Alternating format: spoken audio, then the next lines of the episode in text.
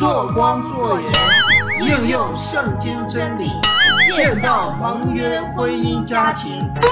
大家好，我是光，我是盐，我是主编，我是主播，我是打进时尚。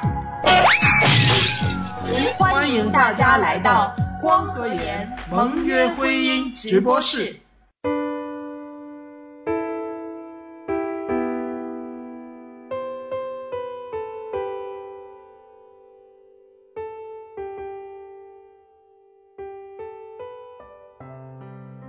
由此可见，马斯洛理论的根基是建立在满足个人肉体需要这个层面。它与属世心理学师承一脉，以自我为中心来阐释一切。在追求属地生命的过程中，每当某一个层次的需要得到满足，人们就会非常有成就感，沾沾自喜。可见人们的快感来自于需要的满足。马斯洛理论的需要是一层一层展现出来的。下一层的需要没有被满足之前，就体会不到上一层的需要。可一旦上一层的需要被满足以后，人们就会轻视下一层的需要，觉得不过尔尔。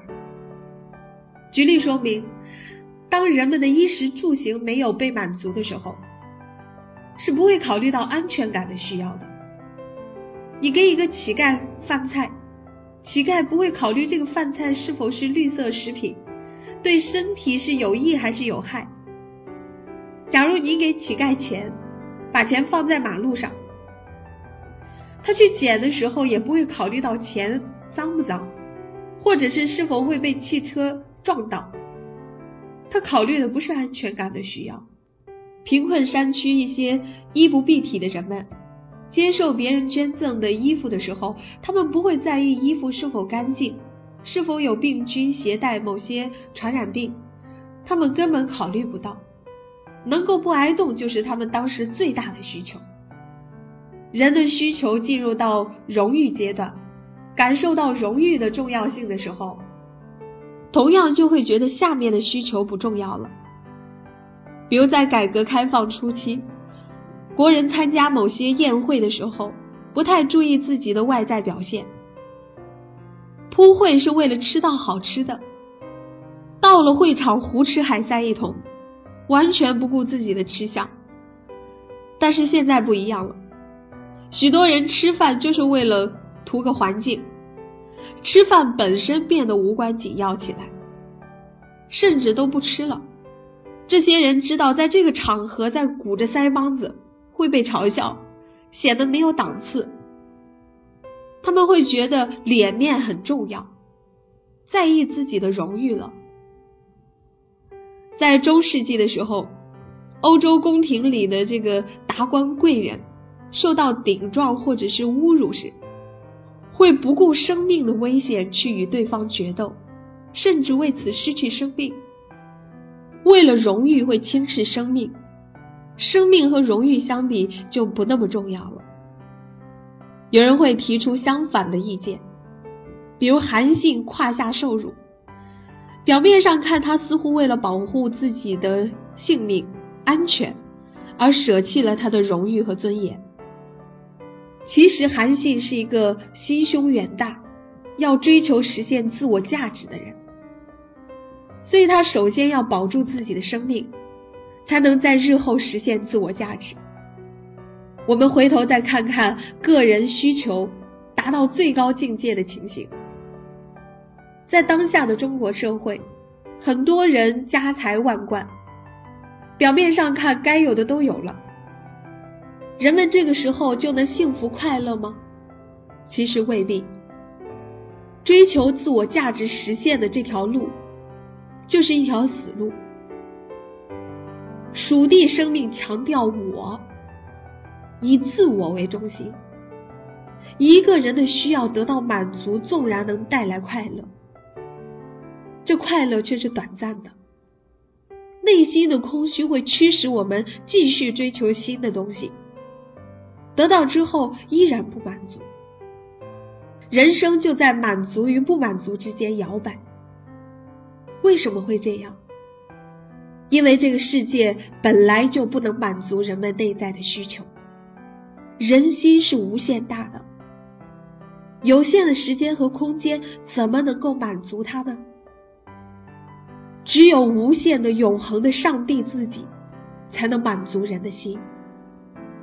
传道书三章十一节说：“上帝造万物，各按其时成为美好，又将永生安置在世人心里。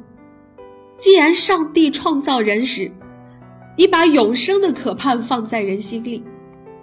世界的名誉、地位、金钱，不过是短暂的，怎么能填补永恒的空虚？离开永恒的上帝。”而追求这个世界上的成功与满足，就是远离了活水的泉源。就如先知耶利米所说的：“我的百姓做了两件恶事，就是离弃我这活水的泉源，为自己造出池子，是破裂不能存水的池子。如果你离开上帝这活水的泉源，去寻找自己的水，希望这水能够给你带来满足。”你永远都找不到。蜀地国民的结局就是沉沦和死亡。菲利比书的三章十九节说，他们的结局就是沉沦，他们的上帝就是自己的杜甫，他们以自己的羞辱为荣耀，专以地上的事为念。耶稣对他们说：“你们是从下头来的，我是从上头来的。你们是属这世界的，我不是属这世界的。”所以我对你们说，你们要死在最终。你们若不信我是基督，必要死在最终。有的人说，等我成功了再信主。有的基督徒呢，认为我信了基督就有了永生，保证我死后不会下地狱了。现在就可以踏踏实实的追求世界的美事了。属世的成功和救恩两手都不放，两边都想要。如果真有鱼与熊掌可以兼得的方式，来跟随耶稣的话，人们当然会选择这条路。这条路多好啊！但是没有这样一条道路，没有中间道路可走。我们是属天的生命，就要随时做好准备，不要等着把马斯洛理论所有的这些层次都走完了才决定悔改归向主。这个过程不需要多长时间。或许离顶峰还远，你就撒手归去。耶稣呼召彼得、约翰做他的门徒时，他们都是渔民，是在为温饱而辛苦劳作的人。套用马斯洛理论，他们处在最低层次的衣食住行阶段。可是他们没有说：“主啊，等我再打几网鱼，再赚多少钱，或者是自我实现后跟随你。”而是立刻舍了渔船跟随主。耶稣呼召马太的时候，马太正在税关上上班，税官在当时可是一个肥差，可以肯定马太应该处在马斯洛理论的上层。马太听到呼召后，也是立刻起身跟随了耶稣，没有继续在最终享受。所以弟兄姐妹，千万不要想着等成功之后才归向上帝。那是徒然浪费宝贵的生命。无论何时听到上帝的呼召，就要立刻转向他。我在从事婚姻辅导施工的早期，看到一个意象：一条大河，河水滔滔不绝的流淌，在河的尽头是一个万丈深渊，人们在河中顺流而下，这河好像就是人的一生。谁也不能抗拒河流的力量，都在往下流飘去。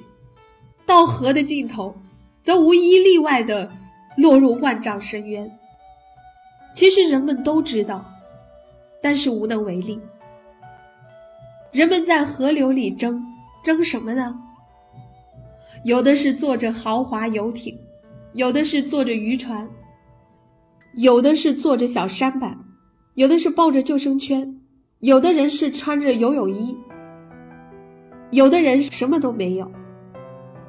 我看到穿游泳衣的想上小舢板，坐着小舢板的想上渔船，坐着渔船的想上豪华游艇，而另一方的人则想方设法的想把上的人踹下去。人们都在争斗着，他们不晓得，无论他们怎么成功，无论他们做着什么，都是要下到地狱中去。而耶稣在游艇上呼喊说：“你们要回转，回到我这里来。”听到耶稣的呼召后，有人会说：“耶稣，等等，等我上好了船才能回转。”其实，一个人手里抓的东西越多，逆流而上所需要的力量就越大，顺流而下就越容易。所以，耶稣对人们的呼召是：人活着不是单靠食物，乃是靠上帝口里所出的一切话。这是马太福音的四章四节。约翰福音的四章十三到十四节说：“凡喝这水的，还要再渴；人若喝我所赐的水，就永远不渴。我所赐的水，要在它里头成为泉源，直涌到永生。”